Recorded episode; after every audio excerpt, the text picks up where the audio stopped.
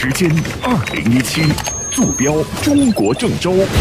In the United States, The British people voted for change. 全球事务应该由各国共同治理，发展成果应该由各国共同分享。全新的国际时事，深度的国际观察，登录九一八，午间十二点，听时代声音，看格局变化。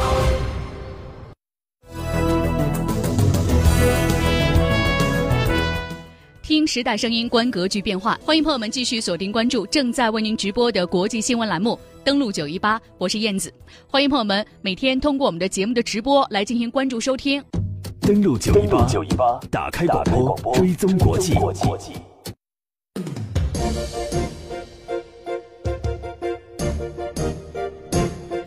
打开广播，追踪国际，了解朝鲜半岛局势的最新的发酵情况。美国对朝实施最新的制裁，禁止与朝鲜进行商贸活动。朝鲜最高领导人金正恩二十一号晚上就美国总统特朗普在联合国大会发表有关彻底摧毁朝鲜的言论发表声明，表示将会坚决采取行动予以回击。二十一号在联大的一般性辩论上，文在寅向金正恩释放善意，台下的朝鲜代表表情凝重。安倍晋三演讲大谈朝核问题，朝鲜代表却坐在首排认真做笔记。王毅表示，别借朝鲜半岛问题来制裁中国，这个星球不应该再有新的拥核国家。此外，在今天的节目当中，我们还将会关注到中国船舶重工透露，中国新型核动力潜艇正在建造。外媒还猜测，中国近期成功试射巨浪三洲际弹道导弹，为新一代核潜艇服役做准备。中国的新型核潜艇究竟发展如何？将具备哪些先进性能？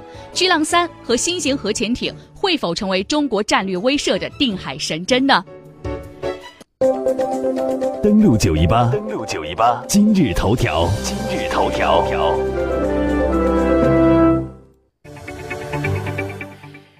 首先，我们特别来看到，在当地时间九月二十一号，美国总统特朗普签署了一项针对朝鲜的新的制裁令，禁止美国与朝鲜的贸易往来的实体和个人进行商贸活动。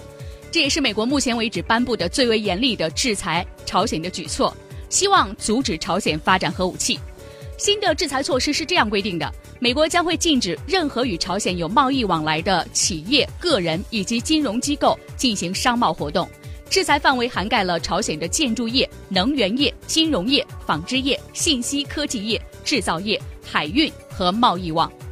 针对朝鲜主要经济来源之一的运输和贸易网，制裁措施规定，任何一百八十天内访问过朝鲜的货轮将被禁止进入美国。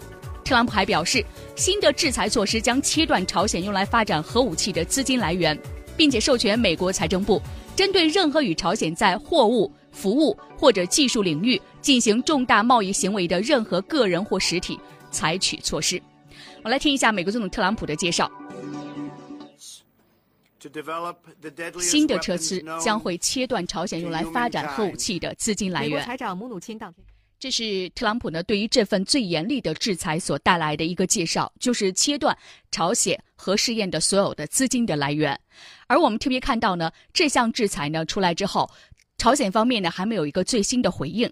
但是呢，央视新闻转引朝中社二十二号的报道，朝鲜最高领导人金正恩在二十一号就特朗普在联合国大会上的演讲发表了国务委员会委员长声明。表示呢，朝鲜将会慎重考虑采取史上最高级别的超强硬的应对措施，必须必须以火惩治美国疯子。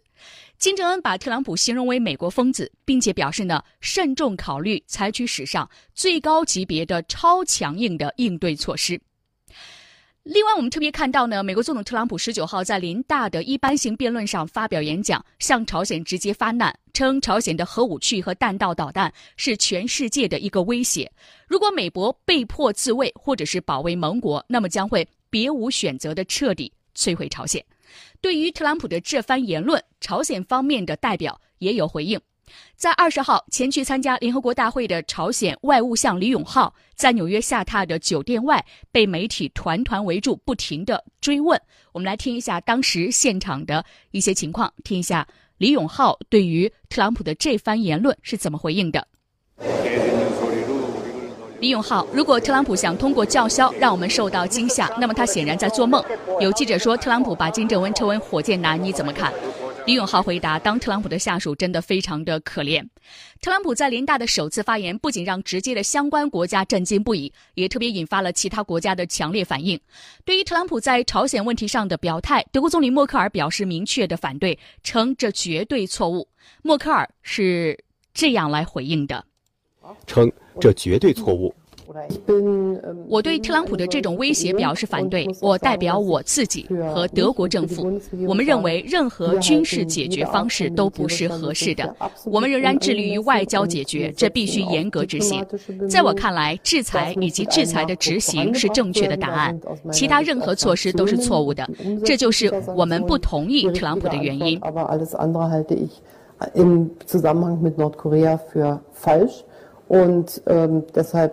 这是德国总理默克尔就特朗普的这番言论所发表的他的观点。